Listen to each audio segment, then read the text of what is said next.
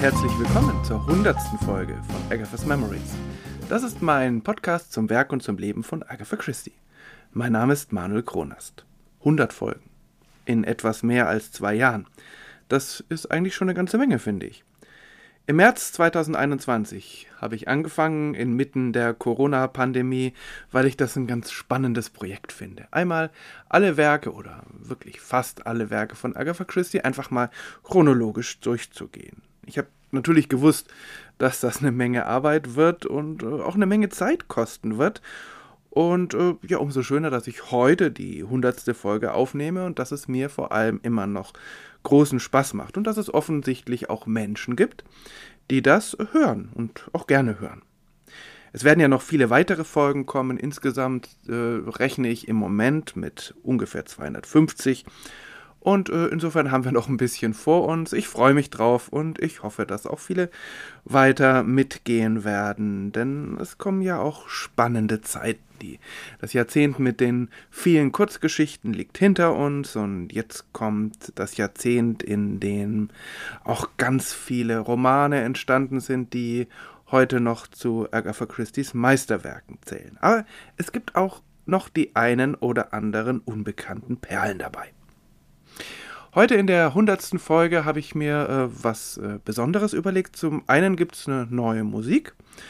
Äh, ich dachte mir, ja, so nach 100 Folgen kann man mal was anderes haben oder zumindest manchmal was anderes haben. Ich äh, habe vor, das irgendwie im Wechsel zu machen. Und es wird heute nur teilweise um Agatha Christie gehen und gleichzeitig um einen Bereich im Leben von Agatha Christie, der, glaube ich, sehr wichtig gewesen ist für sie. Gerade in diesen ähm, unruhigen Zeiten ähm, zwischen ihren beiden Ehen, in denen sie sich auch beruflich ja äh, neu sortieren musste. Gerade in dieser Zeit ähm, stieß ein Projekt, was sie nicht angeschoben hat, aber wo sie von Anfang an auch ganz wesentlich mit beteiligt war, nämlich der Detection Club. Das ist eine Gemeinschaft ganz besonderer Art, die 1930 gegründet wurde. Agatha Christie hat, wie gesagt, dieser Gemeinschaft von Anfang an angehört und sie war dann auch äh, in ihren letzten beiden Jahrzehnten, 20 Jahre lang, Präsidentin dieses Clubs. Aber es war ganz typisch für Agatha Christie, dass sie sich nur dazu bereit erklärt hat, unter der Bedingung, dass sie keine Reden halten muss. Und so gab es einen Co-Präsidenten, Lord Gorrell, der dann sozusagen für die repräsentative und ähm, ja, rhetorische Seite dieses, äh, dieses Amtes zuständig war. Denn äh, das ist ja, das war eben auch ein Aspekt von Agatha Christie's Leben, dass sie zwar gerne in Gesellschaft war, gerne Freunde und Familie um sich hatte, in ihren verschiedenen Häusern äh, hatte sie eigentlich immer Menschen eingeladen, ähm, aber sie konnte großen Gesellschaften, Empfängen, Bällen eigentlich ganz wenig abgewinnen, zumindest äh, in späteren Jahren. Vor allem galt das für solche Gesellschaften, in denen sie als berühmte Kriminalschriftstellerin dann auch noch Details aus ihrem Privatleben bekannt geben sollte. Sie hat auch ganz selten nur Interviews gegeben. Insofern war der Detection Club eigentlich ein ideales Umfeld für sie. Zunächst mal gab es gutes Essen. Das hat sie ihr Leben lang sehr geschätzt. Vor allem aber hatte sie es dort mit einer überschaubaren Anzahl von Menschen zu tun, die zwar völlig unterschiedlich waren, die aber alle Kriminalschriftstellerinnen und Schriftsteller waren, die also wussten, was das bedeutet und die auch äh, ja mehr oder weniger unter der Last zu leiden hatten, dass eine neugierige Öffentlichkeit meinte, naja, Kriminalschriftstellerinnen, Kriminalschriftsteller, die müssen doch auch reale Fälle lösen und vor allem, die äh, sind genauso, wie sie das in ihren Romanen beschreiben. Meine Hauptquelle für diese Folge ist das hochinteressante Buch von Martin Edwards, The Golden Age of Murder. In diesem fast 500 Jahre starken Werk beschreibt er die Geschichte des goldenen Zeitalters des englischen Kriminalromans. Und er beschreibt sie als Geschichte des Detection Clubs. Er selbst Kriminalschriftsteller, er schreibt sowohl zeitgenössische Romane als auch, ja, ich finde ganz fantastische Krimis, die zwischen den Weltkriegen spielen, also sozusagen im goldenen Zeitalter äh, des Kriminalromans.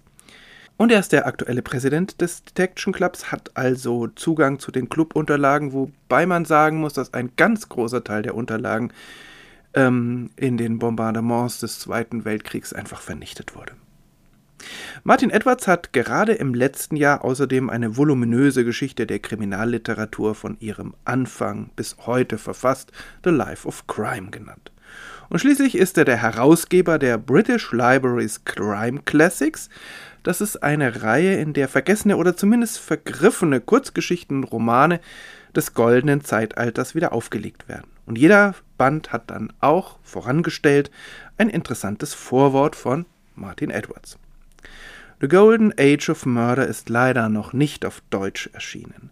Und es ist leider auch nicht ganz einfach zu lesen, weil ähm, Martin Edwards es uns etwas dadurch erschwert, dass er sich einer chronologischen äh, Struktur verweigert. Er baut das Buch so auf, dass er die einzelnen Kapitel einzelnen Autorinnen und Autoren widmet, die meisten zumindest, Dazwischen gibt es immer wieder hochinteressante Schilderungen von Real-Life-Crimes, also realen Kriminalfällen.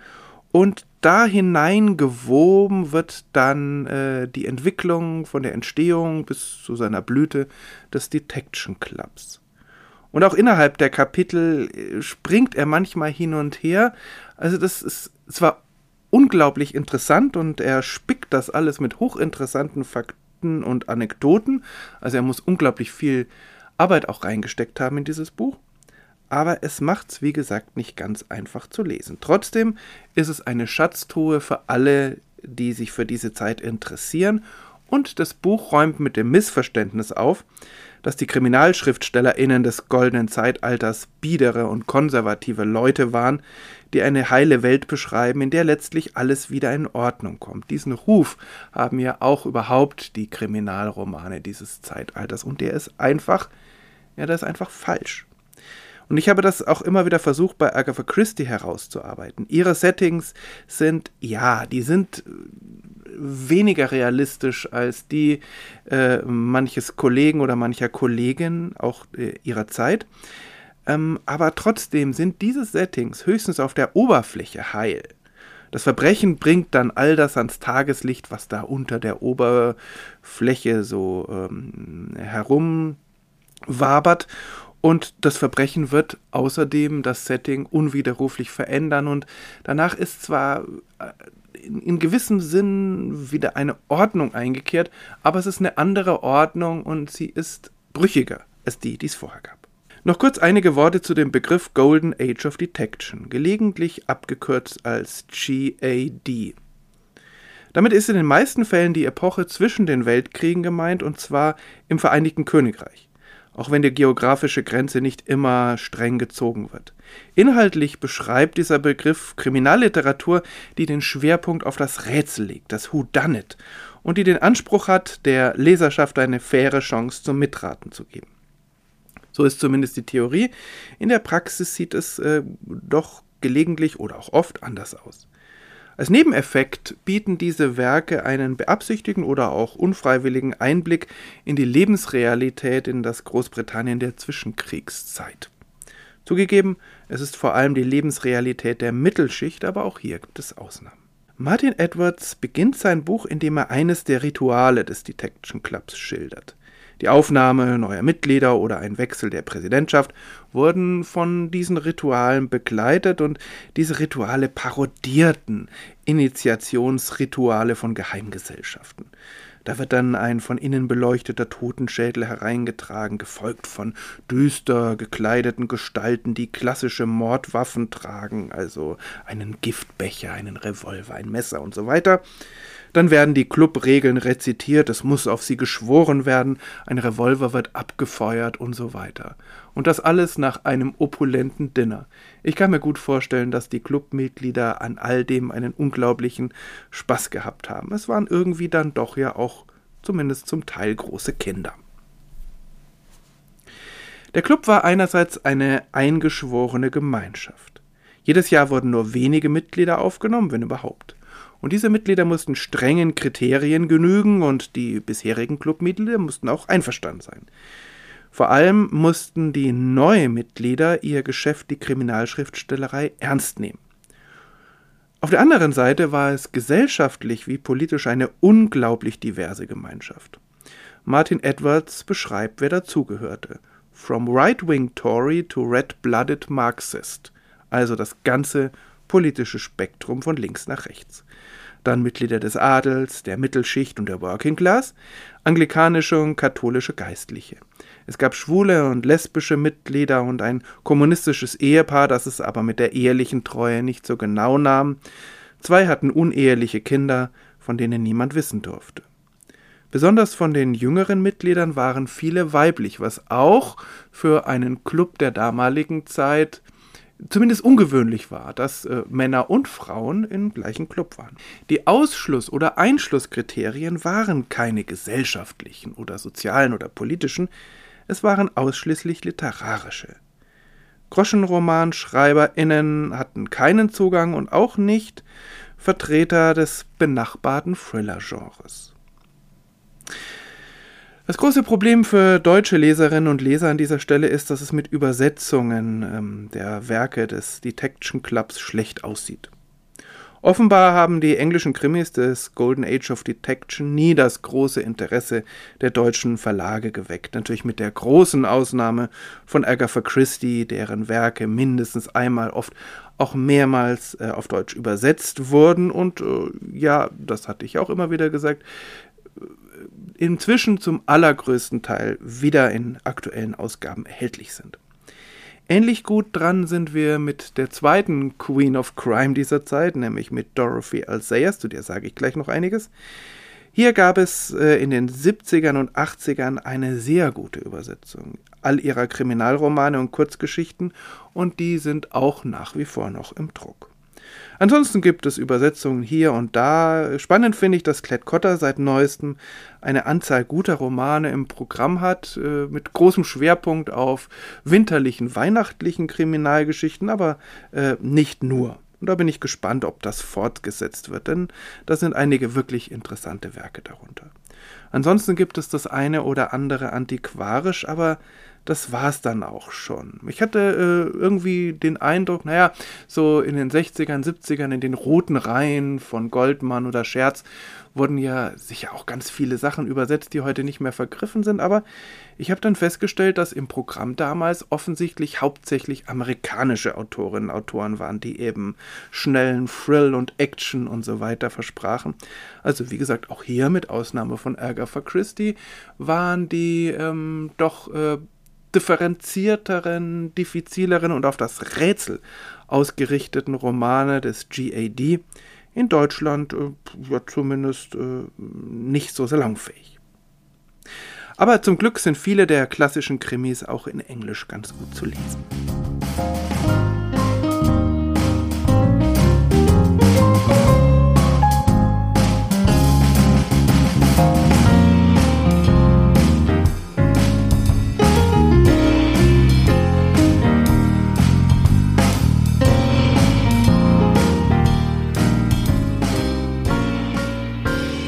Zu einer der treibenden Kräfte hinter dem Detection Club, nämlich zur gerade schon erwähnten Dorothy L. Sayers.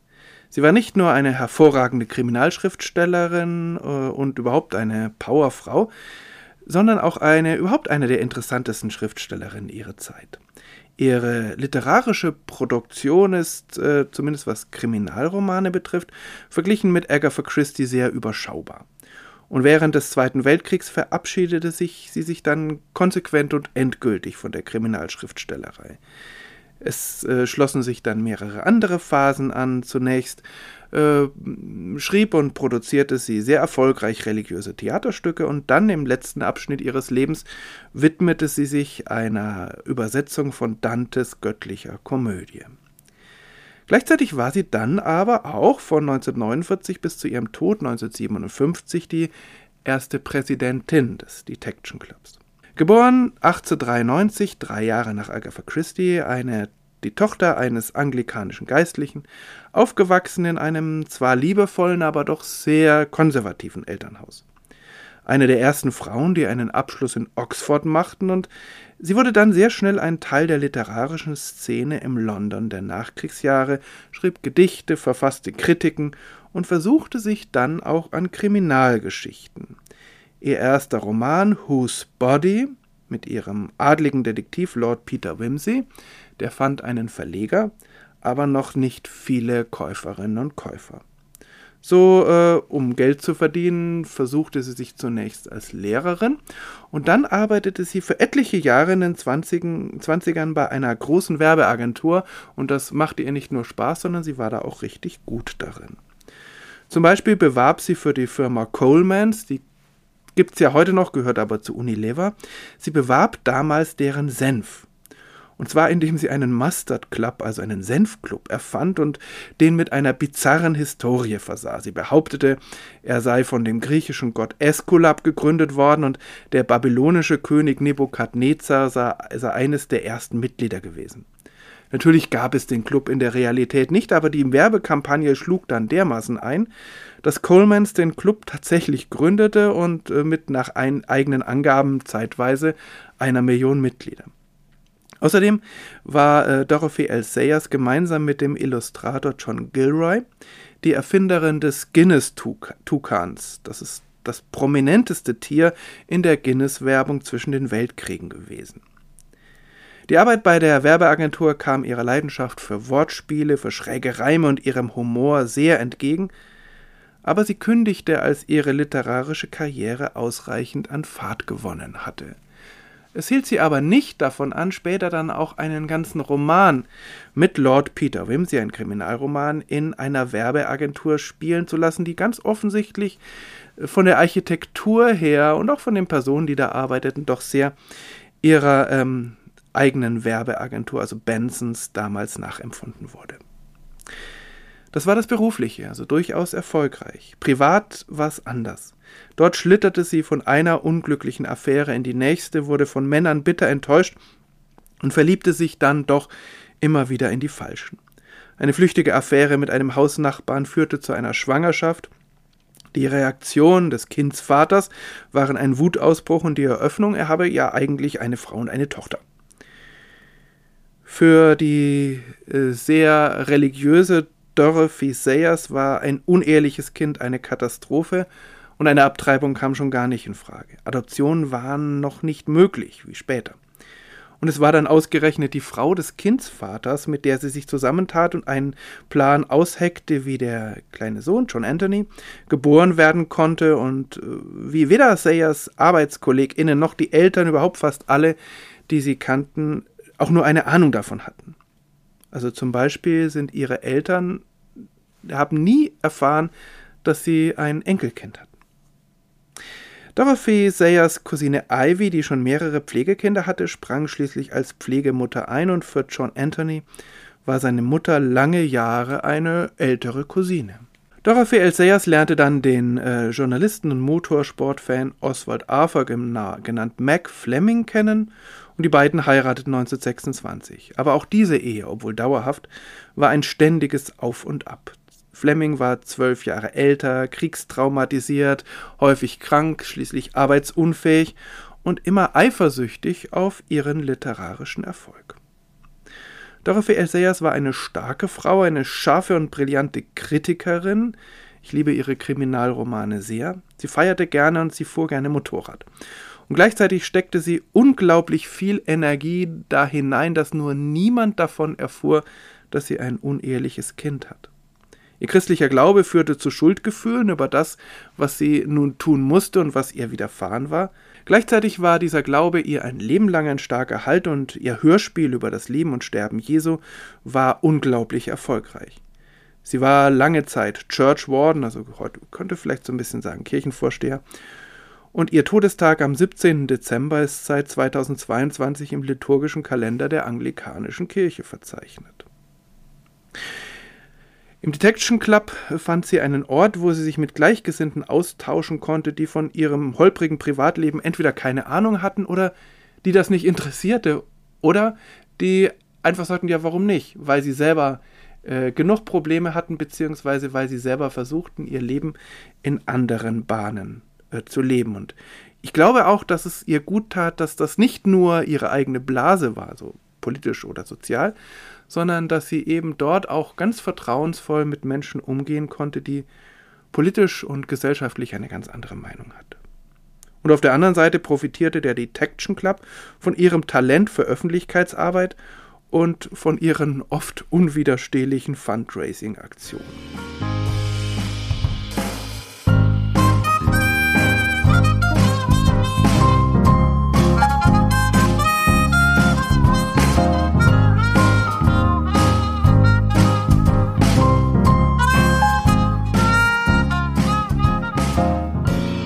Der eigentliche Urheber des Clubs war allerdings äh, eines seiner seltsamsten Mitglieder. Anthony Berkeley Cox war ein exzentrischer, unangenehmer, zerrissener und ja, auf, auf jeden Fall völlig einzigartiger Mensch. Und gleichzeitig einer, der nach außen immer versuchte, völlig anders zu erscheinen, als er wirklich war, und so dass am Schluss niemand wusste, wie er wirklich war. Und so war er auch für die Menschen um ihn herum schwer zu durchschauen, und seine Bücher schwanken zwischen Genialität und Ärgernis. Er ist ein großer Erzähler und seine Plots sind ausgeklügelt, aber seine Haltung insbesondere zu Frauen macht seine Texte heute zum Teil wirklich schlicht unlesbar. Auf der anderen Seite war er nicht nur einer, der die Frauen hasste oder verachtete, je nachdem, wie man es sah, sondern er war auch fasziniert von ihnen und öffentlich äh, trat er sehr vehement dafür ein, den Frauen das Wahlrecht zu ermöglichen und sie gleich zu bezahlen wie die Männer. Also das ist schon ein Beispiel dafür, wie äh, ungreifbar diese Persönlichkeit war. Wenn man das zweite Kapitel von Edwards Buch liest, was sich eben vor allem mit Anthony Berkeley Cox äh, beschäftigt, bekommt man den Eindruck eines brillanten, verwirrten und zutiefst unsicheren Charakters. Er wuchs äh, als, äh, in, in, mit zwei Geschwistern auf, die beide, äh, eine Schwester, ein Bruder, sehr genial waren und er musste immer kämpfen, um sich dagegen irgendwie durchzusetzen. Er suchte Freundschaften, aber er konnte nicht anders, als die Menschen um ihn herum vor den Kopf zu stoßen. Er sagte einmal von sich, dass es eigentlich gar keine Menschen gäbe, die er nicht verachtete, und auf der anderen Seite unterstützte er großzügig junge Kollegen. Und wenn er wirklich so ein Menschenhasser gewesen wäre, hätte er sicher nicht die Gründung eines Clubs, in dem er mit anderen Menschen zusammenkommen musste, mit solcher Vehemenz vorangetrieben. Er war kurz äh, verheiratet, naja, schon etliche Jahre, aber das ging letztlich nicht gut und nach der Scheidung verliebte er sich offenbar immer nur in verheiratete Frauen. Äh, prinzipiell war das für ihn kein Problem, denn die Ehe hielt er für eine überkommene Institution und Ehebruch war für ihn jetzt nichts Verwerfliches. Aber natürlich war es nicht so ganz klug, sich da vers zu versuchen, in andere Beziehungen reinzudrängen und äh, vor allem auch, wenn die eine Frau, in die er sich verliebte, die Frau seines literarischen Agenten war. Also insofern machte er sich das Leben oft auch selbst schwer und vielleicht war er auch für sich selbst nicht leicht zu durchschauen. Sein Detektiv war der geniale und weltmännische Roger Sheringham, der aber immer mal wieder am Ende eines Romans feststellen musste, dass er sich gründlich geirrt hatte und dass ein anderer auf die Lösung kam. Und offenbar machte es Berkeley Cox auch diebische Freude, auf den letzten Seiten den Roman noch einmal völlig umzudrehen, was das Lesevergnügen nicht unbedingt erhöht. Auf Deutsch ist es sehr schwer, an seine Romane heranzukommen und äh, auch auf Englisch nicht einfach, aber äh, und vor allem sind sie wirklich, es ist so eine Wundertüte. Manchmal ist es äh, völlig genial und manchmal denken wir, was schreibt denn dieser Mensch da für einen Schrott? Einer seiner bekanntesten und sicher auch der beste Roman, The Poison Chocolate Case, handelt von einem Club, in dem Frauen und Männer, die mit Kriminalliteratur zu tun haben, äh, sich ähm, an einen ungelösten Fall halten und ihn diskutieren. Und es ist sehr spannend aufgebaut, weil jedes dieser Mitglieder dieses Clubs, das sind drei Frauen, drei Männer, ähm, mit einer ähm, anderen Lösung ankommen. Und jede dieser Lösungen ist völlig plausibel. Sie ist völlig vereinbar mit dem, was da an Fakten präsentiert wird, aber dann präsentiert das nächste Mitglied dieses Clubs eine andere Lösung und die stellt alles wieder auf den Kopf. Das ist wirklich sehr spannend und ist auch sehr vergnüglich zu lesen. Und äh, seine Frauenfeindlichkeit ist äh, sehr gedämpft. Es wirkt auch fast wie eine Vorlage für den Detection Club, noch mehr als Agatha Christie's Tuesday Night Club. Schließlich stelle ich nun noch ein Autorenpaar vor, was auch von Anfang an in dem Club dabei war und eine wichtige Rolle spielte. Zwei waschechte KommunistInnen äh, und die betrieben die Schriftstellerei auch ganz unverhohlen, um Geld für ihre Sache einzuwerben. Es handelt sich dabei um Margaret und Douglas Cole, die fast alle ihre Romane unter einem gemeinsamen Namen veröffentlichten. GDH and M. Cole. Also völlig unabhängig davon, wer nun wirklich welchen Anteil an diesem Roman hatte. Beide hatten einen akademischen Background. Douglas war Don in Oxford, vor allem aber waren beide glühende AnhängerInnen des Sozialismus. Das lebten sie vor allem in der Theorie aus, aber sie waren auch beim großen Generalstreik 1924 ganz vorne mit dabei. Wohlgemerkt aus einer ja, relativ abgesicherten Position. Also sie waren nicht äh, in so prekären Verhältnissen wie die Minenarbeiter oder sonstige. Edwards schildert ihre Beziehung auch liebevoll, humorvoll, so zum Beispiel Margarets jahrelanges Werben um Douglas, der das lange Zeit überhaupt nicht bemerkt. Wie Margaret selber spät, äh, später schrieb, war er erstens eher an Männern interessiert und hatte zweitens überhaupt äh, wenig Interesse an Sex. Vielleicht würde er sich heute als asexuell bezeichnen. Trotzdem heiraten die beiden schließlich, was alle verblüfft. Sie werden Eltern zweier Töchter, verdienen mit ihren Kriminalromanen nicht schlecht und bewohnen ein Landhaus mit Tennisplatz, drei Dienstboten und einem Kindermädchen. Offensichtlich äh, sehen sie da keinen Widerspruch zu ihren Theorien, die sie ja nach wie vor vehement vertreten. Und beide nehmen es mit der Treue nicht so genau. So verliebt sich Douglas in einen jungen Mann, der wiederum mehr an Margaret interessiert ist und so weiter. Und trotzdem scheint ihre Ehe eine glückliche gewesen zu sein, ebenso wie ihre literarische Partnerschaft. Ihr Sozialismus dagegen blieb letztlich eher theoretisch. Das lag zum einen an den historischen Gegebenheiten im Vereinigten Königreich, vor allem aber lag es wahrscheinlich auch daran, dass sie eben doch eher Denker als Organisatorinnen waren. Edwards erzählt, wie sie stolz darauf waren, die Druckerinnen und Drucker zum Streik überredet zu haben während des Generalstreiks, nur um dann festzustellen, dass niemand mehr da war, um ihre Flugblätter zu drucken. Trotzdem ist es erstaunlich und es spricht für diese besondere Gemeinschaft, dass die beiden im Detection Club wunderbar klarkamen, zum Beispiel mit Dorothy L. Sayers und Agatha Christie, die völlig entgegengesetzte politische Ansichten hatten und für den Sozialismus äh, entweder nur Spott oder auch Verachtung übrig hatten, zumindest in ihren Werken. Aber ähm, die beiden Coles und auch ähm, Dorothy L. Sayers hatten in früheren Jahren auch mal überhaupt die Idee, ein, äh, ein, ein literarisches Syndikat zu bilden, also Romane gemeinsam zu schreiben. Das haben ja dann die Coles später ver, äh, verwirklicht und auch äh, Dorothy L. Sayers griff diese Geschichte, äh, diese Sache später wieder auf, indem sie nämlich dann auch die oder wesentliche Mitglieder des Detection Clubs dazu äh, äh, animierte, einen gemeinsamen Roman zu schreiben. Dazu komme ich in einer späteren Folge. Allerdings waren nicht alle Mitglieder so exzentrisch wie die bisher geschilderten. Es gab auch Menschen wie den ruhigen Freeman Wills Crofts. Das war ein Ingenieur bei der britischen Eisenbahn, in seiner Freizeit ein Kirchenorganist und sein Inspektor French löste unspektakulär beharrlich seine äh, doch auch immer wieder besonderen Fälle und knackte jedes Alibi. Das ist ja ein Autor, den ich selbst auch sehr gerne lese.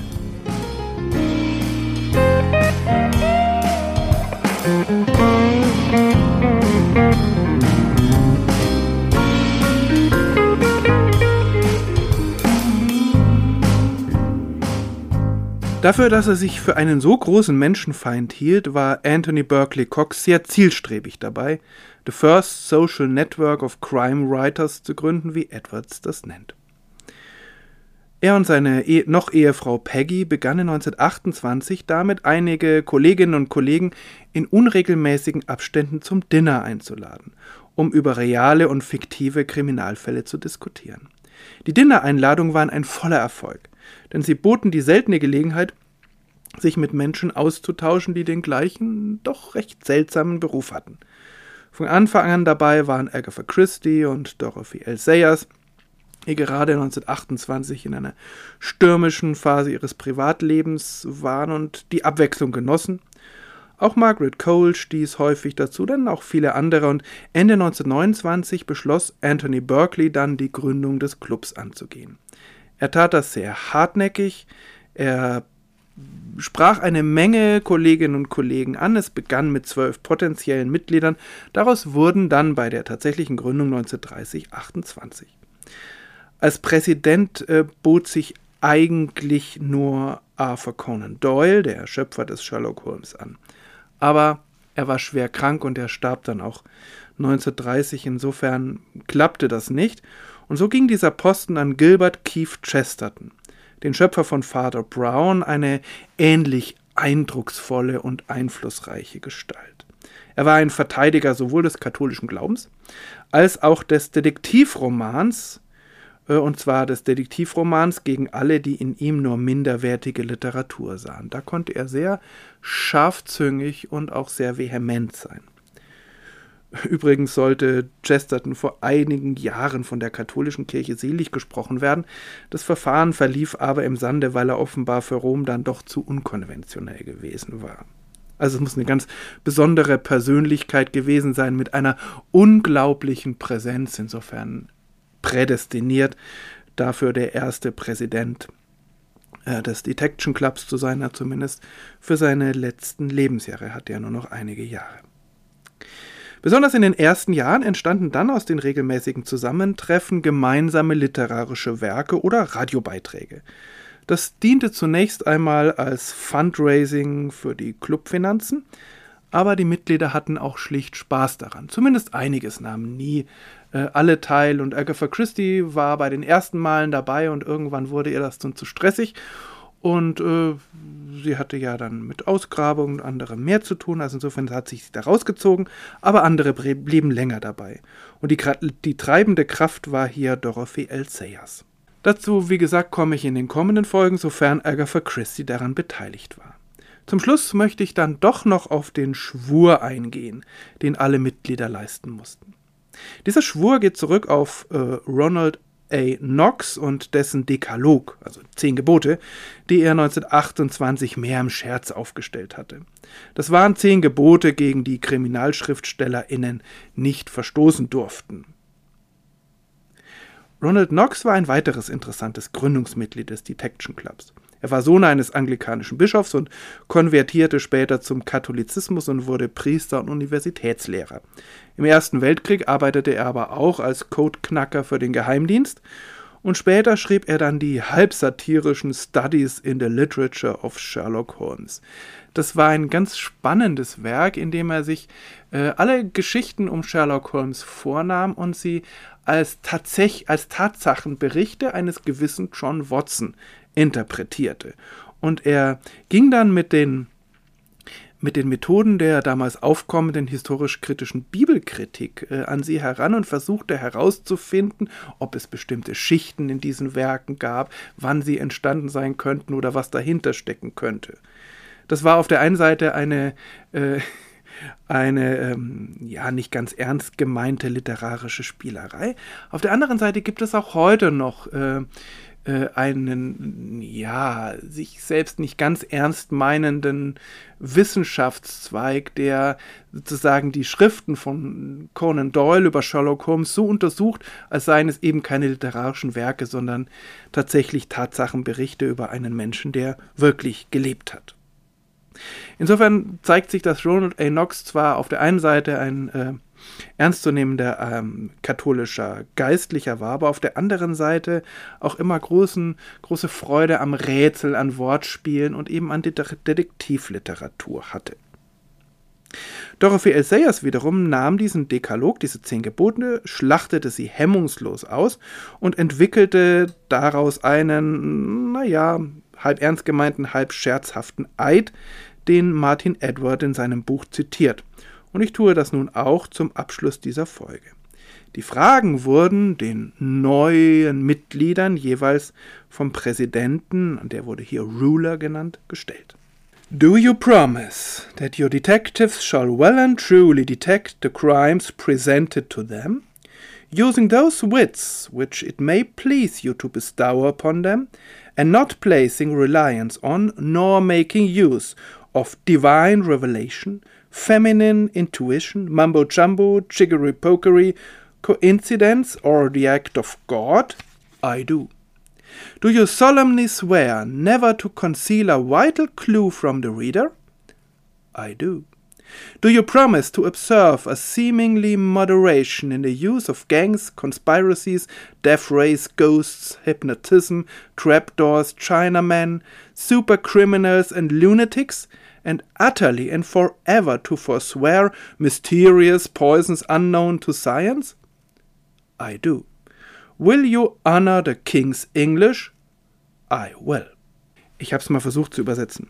Versprichst du, dass deine Detektive gut und der Wahrheit verpflichtet die Verbrechen untersuchen, die an sie herangetragen werden, indem sie den Verstand nutzen, mit dem du sie freundlicherweise ausgestattet hast, und sich nicht verlassen auf oder Gebrauch machen von göttlicher Offenbarung, weiblicher Intuition, Mambo Jumbo, Jiggery Pokery, Zufall oder Gottes Handeln? Ich verspreche es.